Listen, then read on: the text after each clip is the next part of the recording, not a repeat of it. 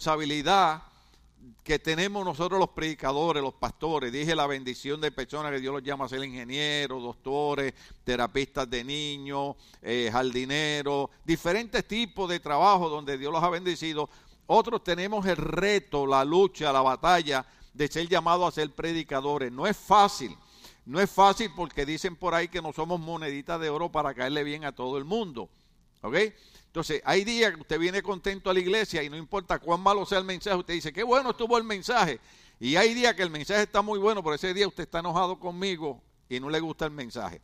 Entonces, yo creo que usted entienda que yo predico para bendecir a toda la iglesia, amén. Yo no predico por nadie en particular, ni por ningún problema nadie en particular.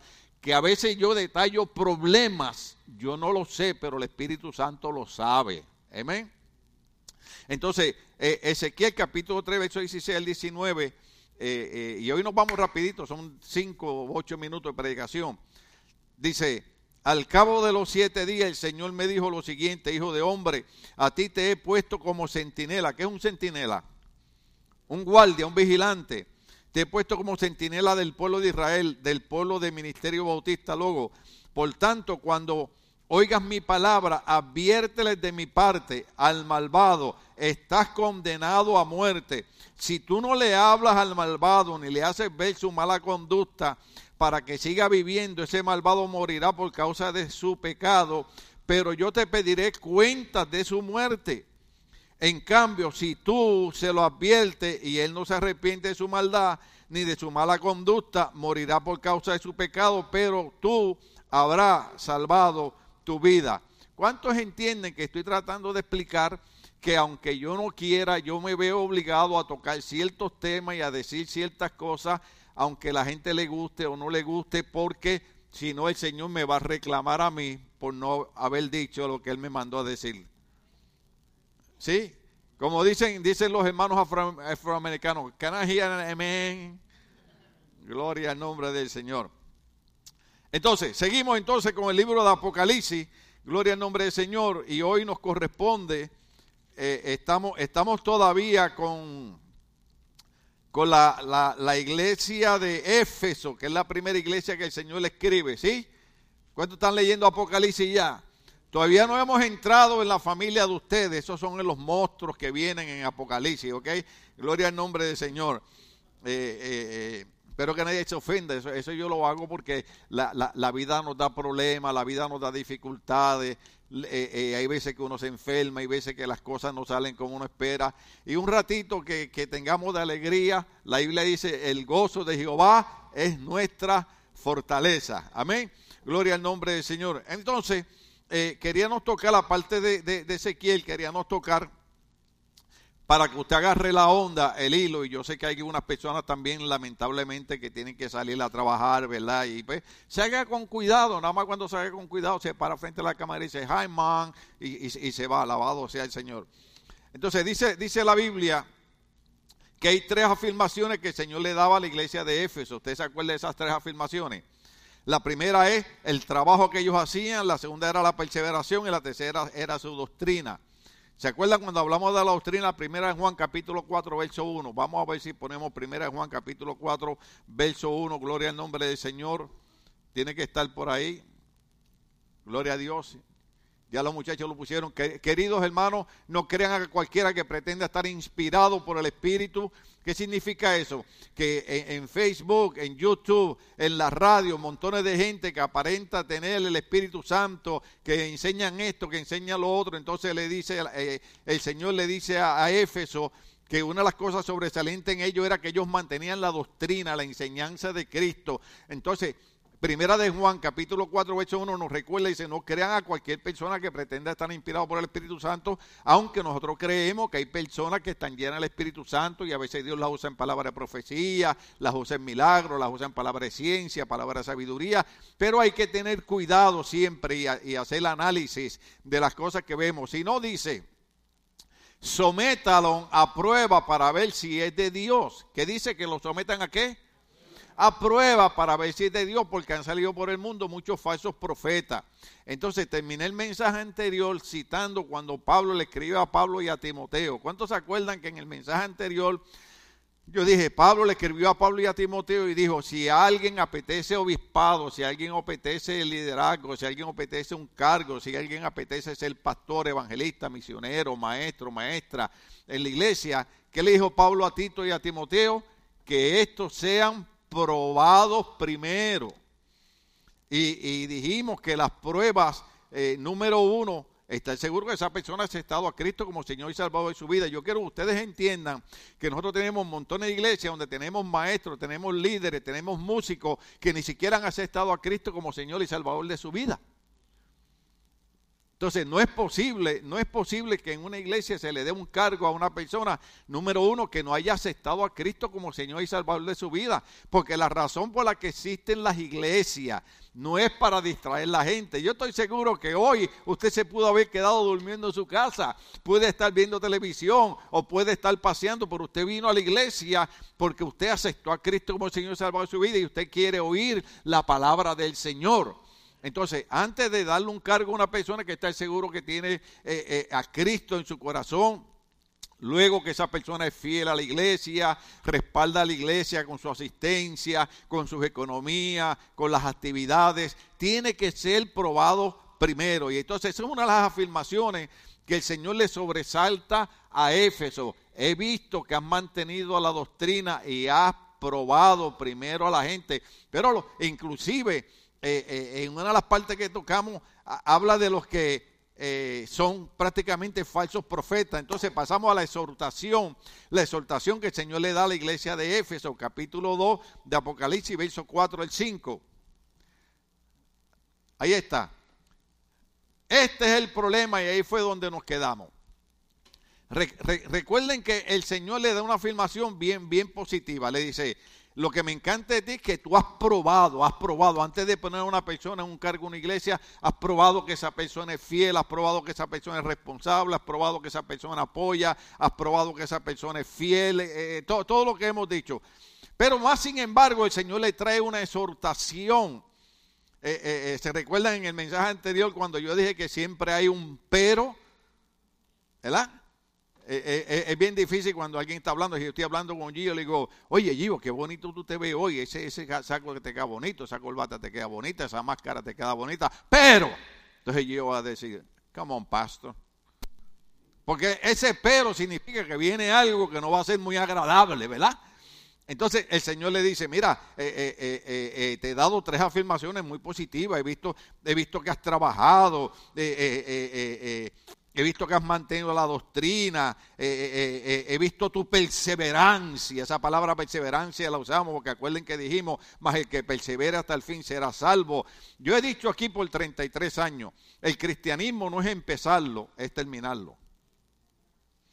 Es poder decir, como dijo el apóstol Pablo cuando lo escribió a Timoteo, ya el tiempo de mi partida está cercano, pero he guardado la fe, he peleado la batalla y he acabado la carrera. En el cristianismo no es empezar, es terminar. ¿Ok? Yo no tengo que terminar como pastor, pero tengo que terminar como cristiano. ¿Cuánto entienden esa parte? Entonces, el Señor le da una afirmación que fue donde nos quedamos, es para que usted agarre el, hilo del mensaje por, por, la parte que viene. El Señor le dice, pero tengo una exhortación contra ti.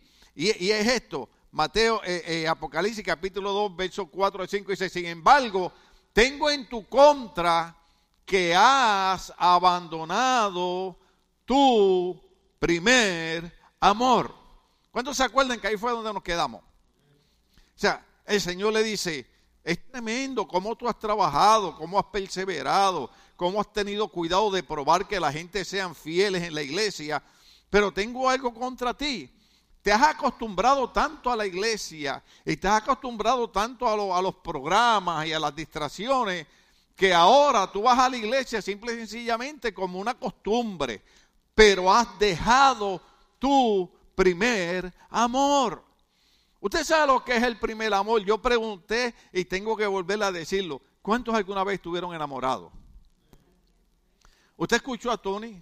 ¿Cuántos fueron, Tony? 27 años. Oiga, cantándole a Norma ahí.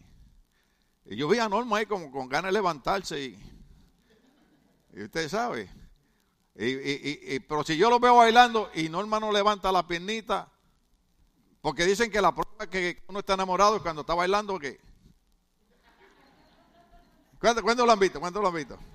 Si no levanta la piernita, así que esposas y esposos, ya saben. Porque algunos de ustedes cuando vienen a la iglesia, yo les veo como un anillo de luz arriba, porque parecen ángeles. Yo quisiera saber si ese mismo anillo está en sus casas.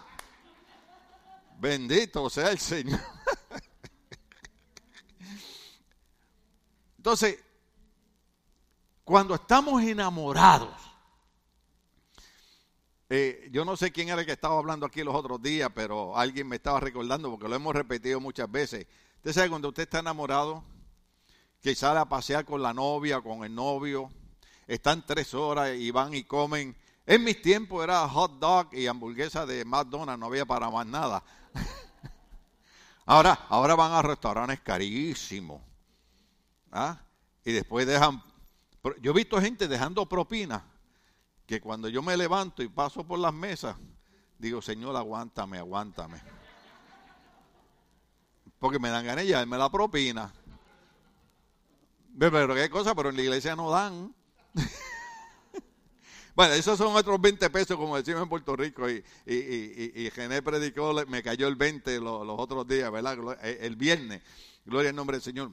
Entonces, después que llegan a la casa se llaman hey, ¿cómo estuvo la comida? ¿Estuvo bien? Y pasan dos horas y media y, ok, hey, me tengo que ir a dormir, este, engancha, no, engancha tú, no, engancha tú, No, no, ah, y ahora es hasta inglés. And you go first. No, you do it first. You know, uh, you, know what? I still love you. Porque cuando usted está en el primer amor, usted no siente el tiempo. Entonces, voy a decirle algo aquí feo. Hermana Miriam, perdone, voy a hacer un alto aquí, ¿verdad? Acá en confianza, nosotros somos boricuas.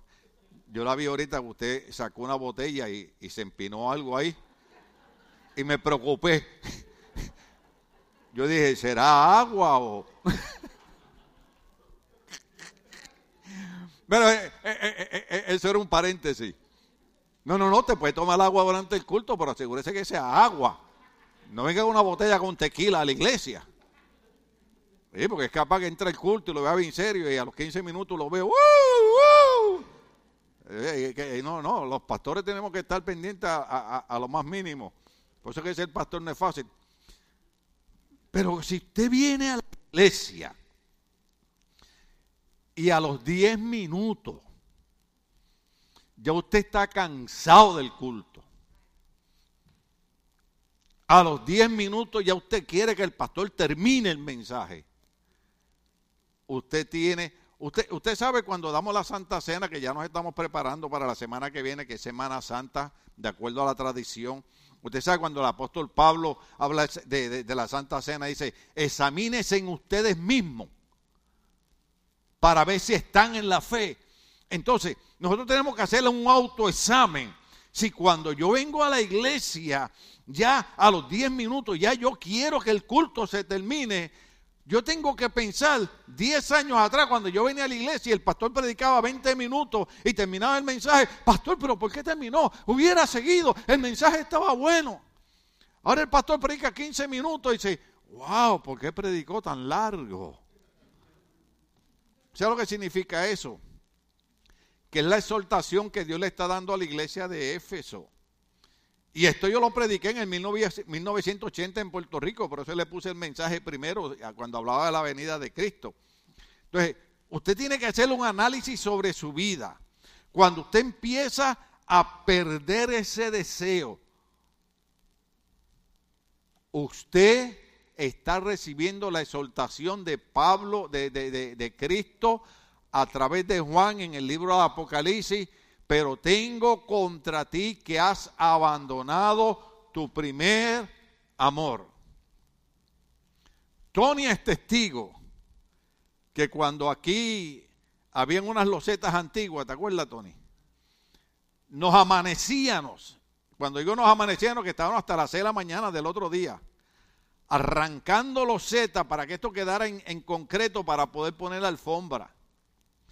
Atrás, para poner las columnas, hermano, ahí yo trabajé con los muchachos a hacer hoyos de cuatro pies, dos pies de hondo por dos pies cuadrados para meter cemento, para poner las columnas para que no se nos cayeran los salones de los niños. Yo me trepaba por ahí, perdone la expresión, esto suena feo, pero como si fuera un mono. ¿Sabes qué es un mono? Es un chango, es un monkey.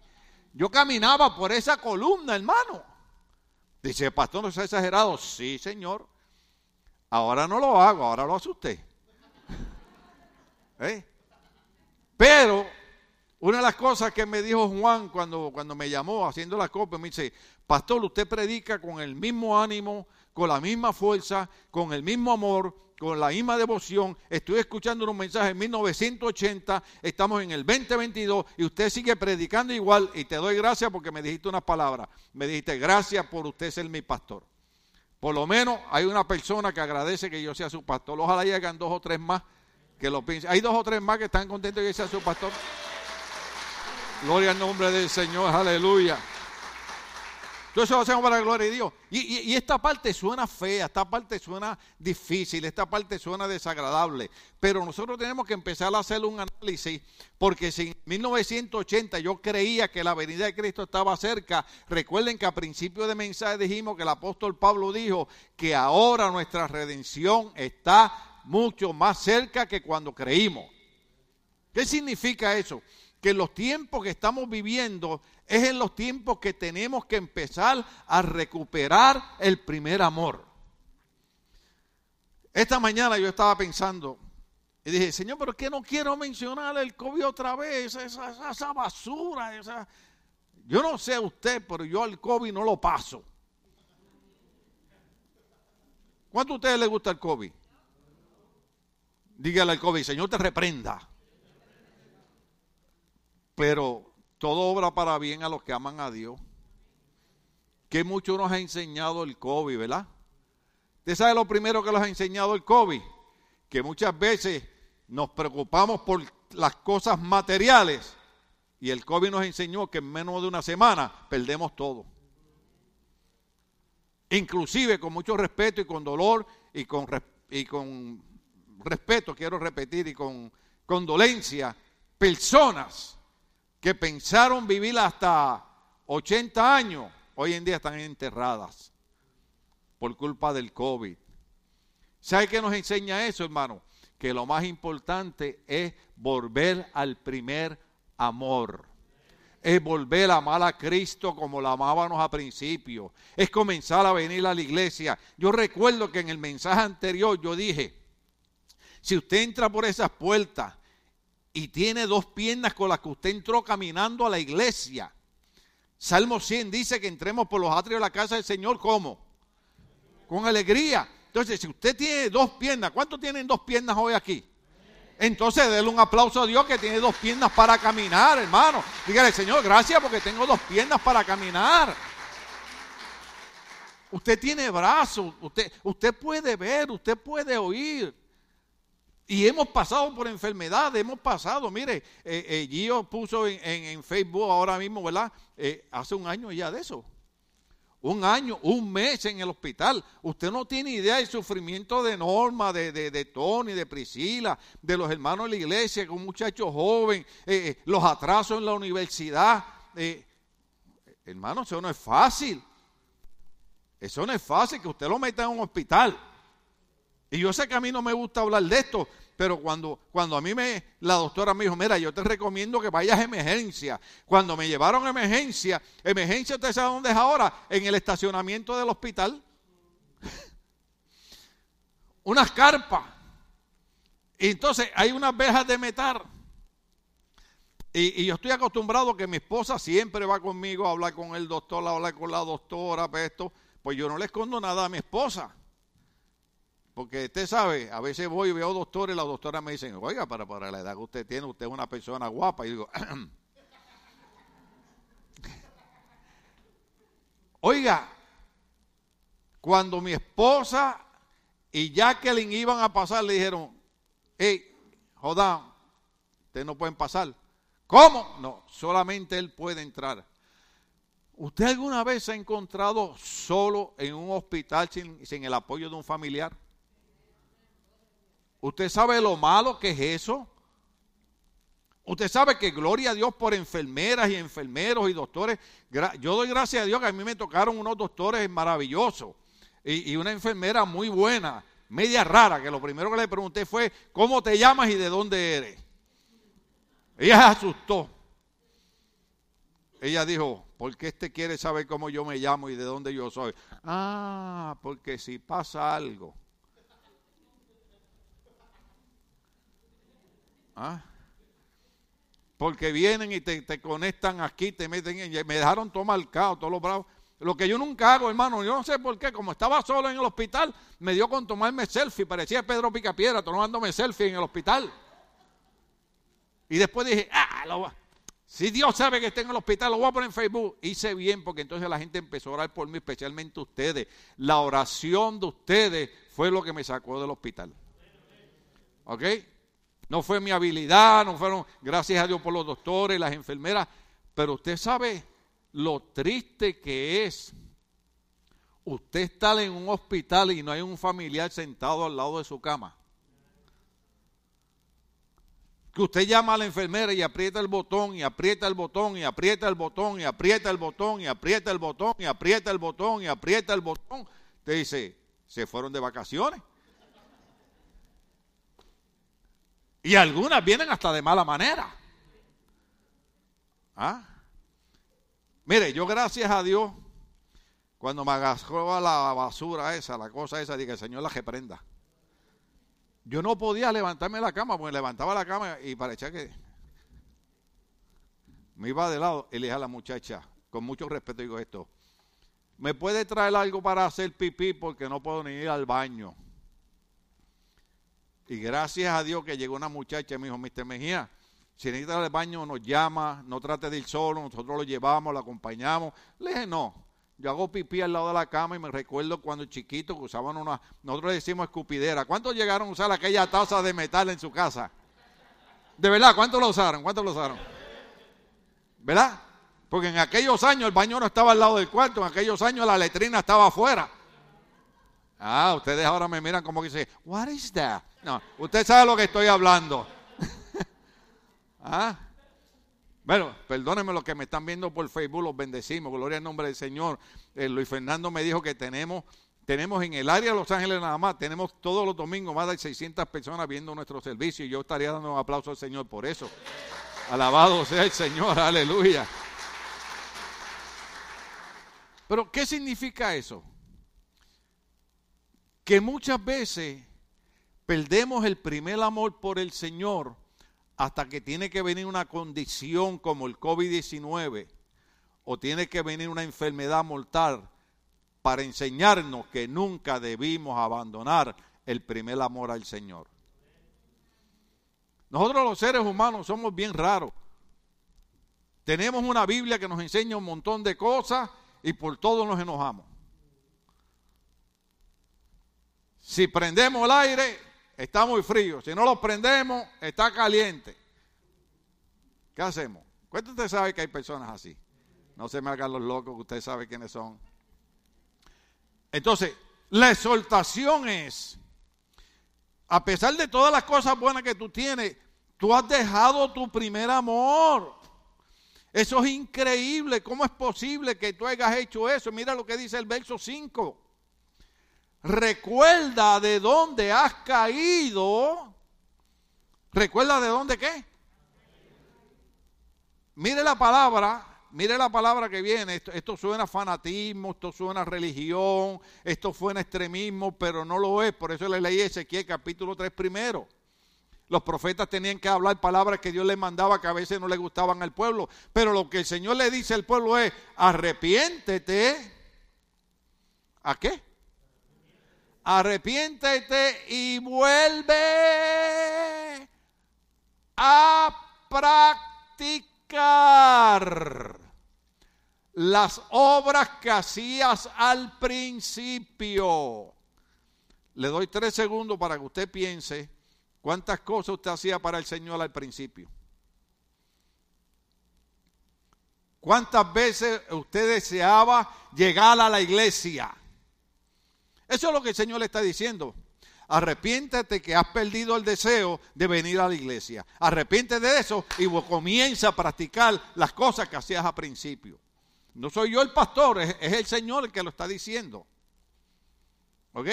Ahora, usted encuentra montones de gente que se llama cristiana que tienen diez mil excusas por las cuales no quieren servir al Señor. ¿Y usted sabe qué es lo malo de esto? Que después tenemos otra gente que les prestan oído a esta gente que ha perdido el primer amor por el Señor. Yo dije algo y lo repito, cuando alguien te venga a hablar mal de la iglesia, cuando alguien te hable mal del pastor, cuando alguien te hable mal de los líderes, cuando alguien te hable mal del evangelio, dile, yo no soy basurero para que estés metiendo basura en mi mente. Porque hay personas que cuando usted no las complace, son expertos en envenenar la mente de otra gente. ¿Cuántos saben eso? Ay, yo no voy a la iglesia por esto, yo no voy a la iglesia. Entonces, yo tendría que dejar de venir a la iglesia porque en el 2006 a mí me dio cáncer. Y en el 2016 me volvió el cáncer. ¿Usted sabía eso? Y en diciembre 4, 2013 mi hijo murió en esta iglesia. Que para mucha gente se la ha olvidado, pero para mí no. Y la gente dice, pero pastor, pero usted habla y se ríe. Claro, porque yo tengo que seguir viviendo y yo tengo que servir al Señor hasta que Dios decida llamarme. Yo no me voy hasta que Él no decida. ¿Cuántos estamos aquí? Pero sin embargo, a pesar de que yo tengo tantas excusas para dejar de servir al Señor y dejar de ser pastor, aquí estoy todavía. ¿Sabe por qué? Porque creo que yo no puedo dejar las obras que yo comencé a hacer al principio. Cuando Cristo me salvó en mayo de 1973, me rescató de mi vida perdida y transformó mi manera de ser hasta el día de hoy. Bendito sea el Señor, de benecer. Hasta aquí me ha ayudado el Señor y lo vamos a seguir alabando, lo vamos a seguir glorificando, vamos a seguir bendiciendo su nombre. E, e, eso es bien importante, eso tenemos que recordarlo. De cuántas cosas Dios no nos ha librado. De cuántas cosas o en cuántas cosas Dios no nos ha bendecido. Mira, hermano, puedo, voy, voy a ser ofensivo ahora. ¿Cuántos de nosotros, porque yo también soy inmigrante, y yo llegué a este país en enero 6 de 1983. Y venía de la isla, ese calorcito rico en Puerto Rico. Si usted nunca ha estado en Puerto Rico, usted no sabe lo que es estar en el reino de los cielos. Oiga, y cuando Papitín, que se llama Víctor, pero le decían Papitín, y el hermano eh, eh, José Ángel Álvarez, que era un predicador que yo había ayudado en Puerto Rico a llevarlo a diferentes iglesias a predicar, me van a buscar al aeropuerto de Los Ángeles. Cuando yo llego aquí, en hermano, en enero 6, hacía un frío pelú. Usted sabe lo que usted venir del trópico, de la calor. Entonces llego a Bloomington, donde había unos pastores que están con el Señor, Monchen y María, y me reciben, y en el cuarto que ellos me metieron, era una suite, hermano, el garaje. Yo he llegado a dormir en un garaje. Ahora, oiga esto. En mi país, yo vivía, y hay una foto donde está Elizabeth con José chiquita. Yo vivía en una urbanización privada que mis vecinos eran ingenieros y doctores. Yo tenía dos carros del año. Elizabeth y José iban a una iglesia, a una escuela bautista cristiana. En el 1980 yo ganaba 20 dólares la hora en mi trabajo.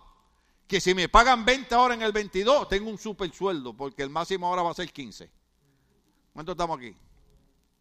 Entonces, usted sabe lo que es que usted vive como un rico en su país y llega a un país extraño que usted no sabe dónde está, a dormir en un garaje.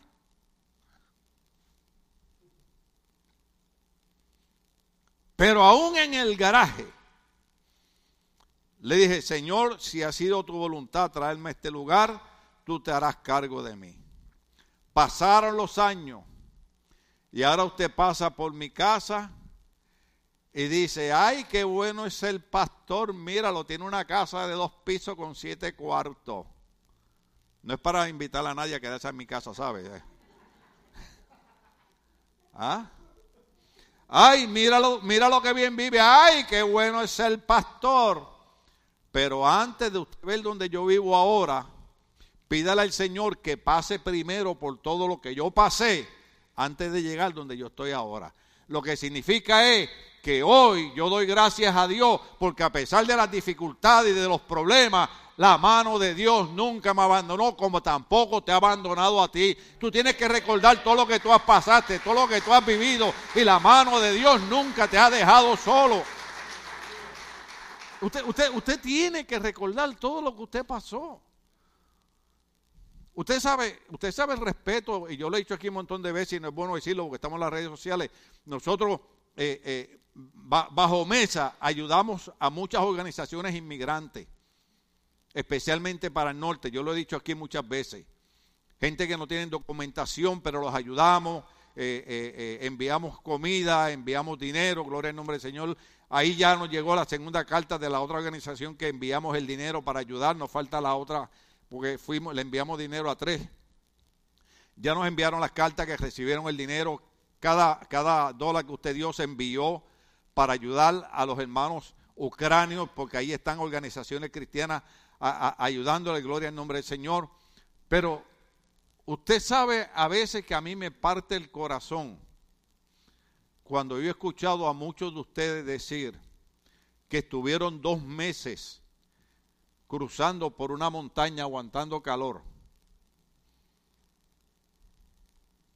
Y hoy están aquí. Oiga esto, oiga esto. Cuando usted cruzó, no tenía nada. ¿Sí? ¿Puedo predicar? Hoy tiene una troca del año. Varias, dice la pastora.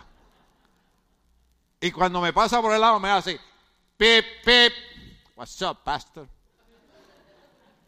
¿Ah?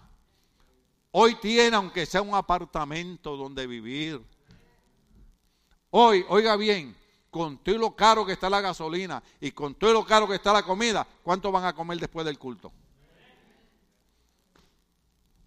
Entonces, volvamos al principio y recordemos lo que hacíamos para el Señor porque al final de todo, hermano, oiga bien lo que voy a decir. No importa cuánta guerra haya en Ucrania y en Rusia, no importa cuán liberal sea California, no importa cuánto suba la gasolina, no importa cuánto suba la comida, Dios ha prometido, yo guardaré y cuidaré de ti como en tierra de Gosén. Él ha prometido cuidar de cada uno de nosotros. Él es el que nos saca adelante. Lo que pasa es que cuando estamos en problemas creemos que nunca vamos a salir de eso. La primera vez que yo tuve cáncer en el 2006, hermano, mire, no le exagero, el sofá estaba en la primera fila, el baño estaba aquí en el altar y yo no me podía levantar del sofá a venir a hacer pipí al baño. Porque el cáncer me quitó toda la fuerza del cuerpo. Pero como dicen los muchachos, guess what? Mire dónde estoy hoy. ¿Ah? ¿Sabe quién hace eso? Todo lo puedo en Cristo que me fortalece. Por eso es que el Señor, cuando le escribe a la iglesia de Éfeso, le dice, recuerda dónde has caído, arrepiéntete y vuelva a practicar las obras que hacía al principio. Si no te arrepientes, iré y quitaré de su lugar tu candelabro. En otras palabras, oiga bien, Dios no está diciendo que le va a quitar la salvación, pero le va a quitar la bendición. Después no se pregunte por qué se me dañaron las, dos, camionetas.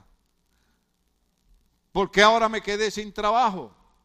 ¿Por qué ahora no tengo esto? ¿Por qué ahora no tengo aquello? Ah, porque has olvidado tu primer amor. La Biblia dice que la bendición de Jehová es la que enriquece y no añade tristeza con ella. Déjeme repetirlo. Lo que enriquece es la bendición de Dios. No es nuestro trabajo, no es nuestra habilidad, es la bendición de Dios. Por eso la Biblia dice, vuelve las primeras obras, si no te voy a tener que quitar las bendiciones. ¿Sabe por qué? ¿Sabe por qué? Porque hay gente que cuando Dios los bendice materialmente, pierden el primer amor. Y mientras más Dios te bendice materialmente, más tú debes amar al Señor. Y más tú debes ayudar para el Señor.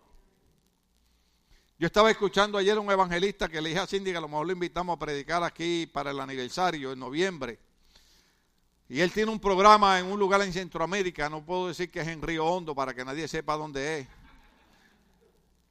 Y nosotros fuimos ahí. Y este hombre tiene un, un, un orfanatario, un orfanatorio y un asilo para ancianos. Y nosotros fuimos ahí y vimos los viejitos y vimos niños recogidos de basureros. Niños que no pesaban ni media libra. Vimos un niño, el que cumplió 18 años, cuando fuimos allá a Río Hondo, no quiero decir dónde es, algunos de ustedes saben dónde estoy hablando. Que si no nos enseñan la foto, no creíamos que era la misma persona. Dice, así llegué yo aquí. ¿Y sabe qué? Esos son los lugares que el Ministerio Bautista Logo todavía sigue ayudando. Nosotros fuimos ahí y nosotros enviamos nuestra ofrenda ahí. ¿Sabe por qué? Porque creemos que mientras más Dios nos bendiga, más nosotros tenemos que bendecir. La Biblia dice que Dios nos bendice para que nosotros seamos de bendición para otros. ¿Seguimos? No, ya usted perdió el primer amor y dice, ya pastor, ya lleva mucho tiempo predicando. Tres minutos más y nos vamos. Entonces, el Señor le dice, tienes que volver a las primeras obras. Tienes que volver a las primeras obras. Vea conmigo Juan capítulo 5, verso 2. Primera de Juan 5, 2. Primera de Juan 5, 2. Creo yo que debe ser ese, si no yo lo busco acá. Gracias a los muchachos que nos ayudan allá atrás, siempre son excelentes. Yo sé que la presión es mucha, yo sé que a veces, ¿verdad? Eh, eh, eh, es mucho el trabajo, pero cuando hacemos las cosas con amor, las cosas se hacen livianas. Yo quiero agradecer a todos los muchachos y las hermanas que estuvieron ayer con la hermana Odulia. Nosotros llegamos allí, recogimos una buena semilla para, para seguir pagando los arreglos de aquí. Gloria a Dios. Gracias los hermanos que estuvieron ayudando para la venta de garaje. Gloria al nombre del Señor. Nosotros no creemos en ir a pedirle dinero a nadie, pero creemos en ir a vender y a trabajar y a hacer cosas para levantar fondos para que la obra de Dios siga hacia adelante. Hermano, yo estaba allí y claro, yo ayudé a recoger todo lo que estaba allí. Yo no sé cómo lo hice porque yo llegué y me senté en una silla. Pero eh, salió Ricardo para acá, el esposo de Dulia, y siempre le dice a la hermana Odulia, cuando él, cuando él se queda sentado, le dice a Odulia, acuérdate lo que dice el pastor, estamos arando. Porque acuérdese la mosca que iba en el cuerno del buey cuando estaban arando, y la mosca decía, vamos arando.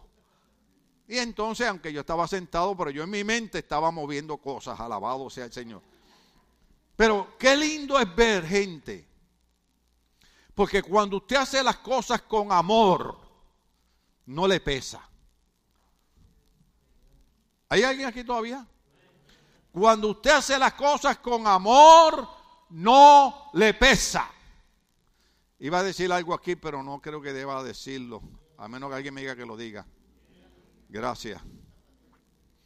Si tu esposa, no. Cuando te sirve, Dice, here honey, I prepared this for you. I know you love this kind of food. Huh? Do you want a fork? You want a knife? Do you need a napkin? She's in love with you, man. Pero si un día tú llegas del trabajo y te sienta a la mesa, el esposo dice, ahí está, Arrepiéntete y vuelve a las primeras obras y comienza a practicar las obras que practicaba. se me zafó eso. Eso se supone que viniera en un estudio de matrimonio, pero, pero ¿cuántos saben que estamos hablando verdad? ¿Ah? Cuando, cuando amamos, no nos pesan las cosas. ¿Mm? La gente que ama hacer ejercicio. Ah, a las 5 de la mañana usted los ve en pie. Después, cuando empiezan a meterse los taquitos esos al pastor, ah, y eh, entonces a las 5 de la mañana apagan la alarma. Cinco y media apagan la alarma. Entonces usted los ve a las 10 de la mañana tratando de caminar en el parque.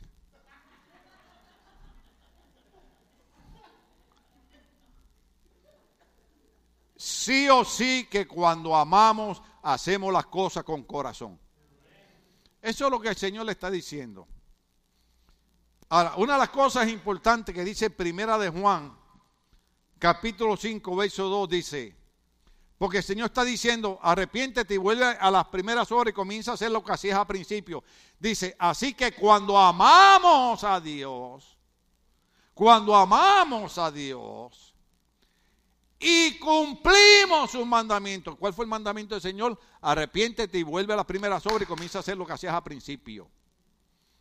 Cuando amamos a Dios y cumplimos sus mandamientos, sabemos que amamos a los hijos de Dios. Primera de Juan 5.2. ¿Ah? Yo sé que esta parte es difícil, yo estoy tratando de lograr que la gente, aunque sea, se sobrelleven los unos a los otros. Pero yo le dije a ustedes, yo le dije a ustedes el matrimonio aquel que se acababa de divorciar y llegaron tarde al culto y solamente habían dos sillas que estaban juntas y el pastor estaba emocionado inspirado predicando y en una dijo, dígale al que está al lado, esto todavía no ha terminado. ¿Ah? Imagínese usted que se acaba de divorciar. Yo no estoy diciendo que se divorcie ni le recomiendo el divorcio a nadie. Estoy luche, pelea. Usted conoce mi historia. Pero que usted mire así para el lado y que me acabo de divorciar de este sinvergüenza y el pastor ahora me dice que le diga esto todavía no ha terminado. ¿Ah? Entonces, cumplimos los mandamientos de Dios cuando nos amamos los unos a los otros. Cuando amamos la obra de Dios. Yo doy gracias a Dios por las iglesias millonarias, doy gracias a Dios por las iglesias de 30 y 40 mil personas que son ricas para hacer grandes cosas. Pero déjeme decirle algo, no hay ninguna diferencia en una iglesia que pueda hacer un proyecto para 10 mil personas con una iglesia que haga un proyecto aunque sea para 100 personas, porque de todas maneras lo estamos haciendo con amor. Esa parte es importante. ¿Ve? Hay personas, nosotros solamente pudimos enviar mil dólares a cada organización. Pues yo estoy seguro que hubieron iglesias que mandaron diez mil dólares a la misma organización. Pero la diferencia es que hay personas que a veces dan 10 mil dólares porque tienen dinero para dar. Nosotros dimos mil dólares que recogimos con el esfuerzo del pueblo y lo dimos con amor. Y cuando hacemos las cosas con amor, Dios se agrada de cada uno de nosotros. No es si damos 10 mil o damos mil, es con el amor que lo demos, es con el corazón que lo hacemos. Bendito sea el Señor. Déjeme, terminar con esta parte, gloria al Señor. Y el otro domingo seguimos con la iglesia de Esmirna. Esa, esa está poderosa, esa está maravillosa. Esmirna va a estar poderosa. Pero déjeme terminar con esta parte. Dice así claramente, dice, el remedio que Dios le da a Éfeso es el capítulo 2, verso 5 que leímos anteriormente, que el remedio era arrepiéntete vuelve a las primeras obras y comienza a hacer lo que tú hacías a principio. ¿Sí? Ahora, una de las cosas importantes que nosotros vamos a ver es Apocalipsis capítulo 2, verso 7. Ahí voy a terminar, el otro domingo empezamos con Emilna. La promesa que Dios le hace a Éfeso. Diga conmigo, promesa. Oh, esa parte es importante. Yo estoy dando unas clases en la universidad. Estamos dando dos clases. Estamos dando eh, una de teología, ahora viene una hermenéutica muy buena y estamos dando una consejería y, de hecho el libro que terminamos eh, el mes pasado fue el egocentrismo. Usted sabe, y eso hay que tener cuidado porque hay gente egocéntrica, hay gente que mientras las cosas sean a mi manera están bien. Dios no quiere eso. La Biblia dice todo lo contrario. La Biblia, la Biblia dice, considera a tu hermano mayor a ti. La Biblia dice, si tu hermano necesita, dale tu capa ayúdalo. Bueno, usted conoce toda esa historia. Ahora, ¿cuál es la promesa? Esta promesa es importante. La promesa que Dios da está en Apocalipsis capítulo 2, verso 7 y primera de Juan 5, 5. Apocalipsis capítulo 2, verso 7 dice, el que tenga oídos, que oiga, el que tenga qué? Quiere decir que todos ustedes oyeron. El que tenga oído, que oiga lo que dice que es el pastor. Lo que el Espíritu, y cuando usted ve Espíritu con letra mayúscula se refiere al Espíritu Santo de Dios. Lo que el Espíritu dice, ¿a quién? No a los impíos, no al gobierno, no a los pecadores, a las iglesias. El que tenga oído, que oiga lo que el Espíritu dice a las iglesias. Mire cuál es la promesa. Yo no sé usted, pero a mí me emociona. La promesa del Señor a la iglesia de Éfeso. La promesa del Señor para Ministerio Bautista Logo. Al que salga vencedor. Al que salga vencedor. Al que salga vencedor. Mire la promesa. Le daré derecho a comer del árbol de la vida que está en el paraíso de Dios. Oh, aleluya. Esa es la promesa de Dios para Éfeso. El que venza, el que salga vencedor, comerá del árbol de la vida que está en el paraíso de Dios. Ahora, tal vez usted no lo entendió. Cuando Adán y Eva pecan en el huerto del Edén, ¿de cuál árbol fue que ellos comieron?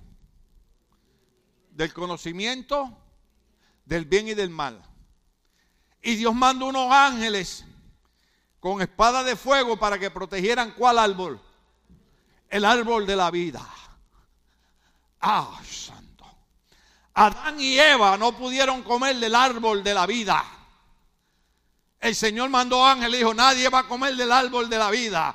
Pero la promesa de Dios a Éfeso y la promesa de Dios al Ministerio Logos que si vuelve el primer amor es al que salga vencedor le daré derecho a comer del árbol que no comió Adán ni Eva. Van a comer del árbol de la vida que está en el paraíso de Dios. Cuando habla de la vida, habla de vida eterna con el Señor por los siglos de los siglos de los siglos de los siglos. Estaremos con el Señor. Comeremos del árbol de la vida. Esa es la promesa. Hermano, esto es maravilloso. Servir a Dios es maravilloso. Esto no es una religión, esto no es un fanatismo, esto no es un culto, esto es promesa de Dios. Al que salga vencedor, comerá del árbol de la vida. Yo no sé usted, pues yo quiero comer de ese árbol. Primera de Juan, capítulo 5, verso 5. Ahí terminamos y después seguimos con Esmirna, porque si empiezo con Esmirna, sí, sí que no salimos. Primera de Juan, capítulo 5, 5, 5. ¿Cuántos están aquí? Es más, y tal vez, y tal vez le lea eh, eh, eh, el anterior, porque de hecho, de hecho lo tengo aquí también. Primera de Juan 5, 5. me gusta porque no solamente el 5, sino también, también el verso 4. Es más, déjeme, déjeme leer del verso 4. Perdónenme los muchachos ahí, gracias por su cooperación, su ayuda. Póngame en el verso 4 y después terminamos con el 5. Oiga bien, oiga bien. Todo el mundo tranquilo, todo el mundo tranquilo. Eh. Hay algunos que necesitan el... Pero mire lo que dice el verso 4. Porque todo el que ha nacido de Dios, usted ve porque cuando yo empecé el mensaje y dije que Pablo le decía a Timoteo y a Tito, cuando tú vayas a poner a alguien de líder en la iglesia, tienes que asegurarte que tú hayas probado a esa persona, que esa persona sea fiel en la iglesia y sobre todo que esa persona haya aceptado a Cristo como Señor y Salvador de su vida. Porque todo el que es nacido de Dios, vence, diga conmigo, vence. Vence al mundo. Oh, aleluya. Yo no sé usted, pero a mí me está emocionando eso. Está hablando de vencedores. ¿Ah? Ahí me gusta cuando Fernando canta, Dios no nos trajo hasta aquí para volver atrás. ¿Verdad que no? Porque todo el que ha nacido de Dios vence al mundo. Y esta es la victoria que vence al mundo, nuestra fe. Verso 5, promesa del Señor para la iglesia de Éfeso. ¿Quién es el que vence al mundo? Sino el que cree que Jesús es el Hijo de Dios. No es Buda, no es Mahoma, es Jesús el Hijo de Dios. Estamos de pies, querida iglesia. Oiga bien, ¿quién es el que vence al mundo? Sino el que cree que Jesús es el Hijo de Dios. ¿Sabe qué significa eso? Que mientras nosotros sigamos creyendo que Jesús es el Hijo de Dios, nosotros seremos vencedores. Yo sé que ya usted pensó en el verso que a mí me gusta, ¿verdad? ¿Cuál es el verso que a nosotros nos gusta? Porque lo nacido de Dios vence al mundo y esta es la victoria que ha vencido nuestra fe. Y el apóstol Pablo decía, ¿qué más? Ante en todas las cosas somos más que vencedores por medio de Cristo quien nos amó. Déjeme decirle algo. Lo siento por el problema económico que hay en el país, lo siento por la epidemia que hay en el país, pero todos aquellos que creen que Jesús es el Hijo de Dios, ha vencido al mundo, ha vencido la economía, ha vencido la enfermedad, ha vencido todo lo que se levanta. Hay un verso que a mí me gusta que dice, el que está en mí es mayor que el que está en el mundo. A alguien Dios le ministró hoy. Amo gracias a Dios por su palabra.